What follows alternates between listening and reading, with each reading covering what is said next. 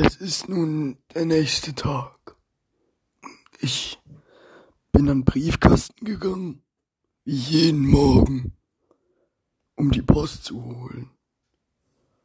Da sah ich ihn, den Brief, auf den ich schon seit Wochen wartete, von Hildegard. Ich machte ihn auf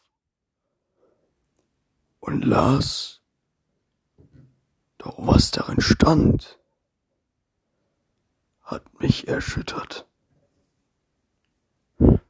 In dem Brief schrieb sie, sie könne oder wolle nichts mehr mit mir zu tun haben.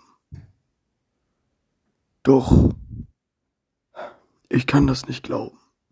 Das, das muss einen anderen Hintergrund haben. Ich werde dem auf den Grund gehen.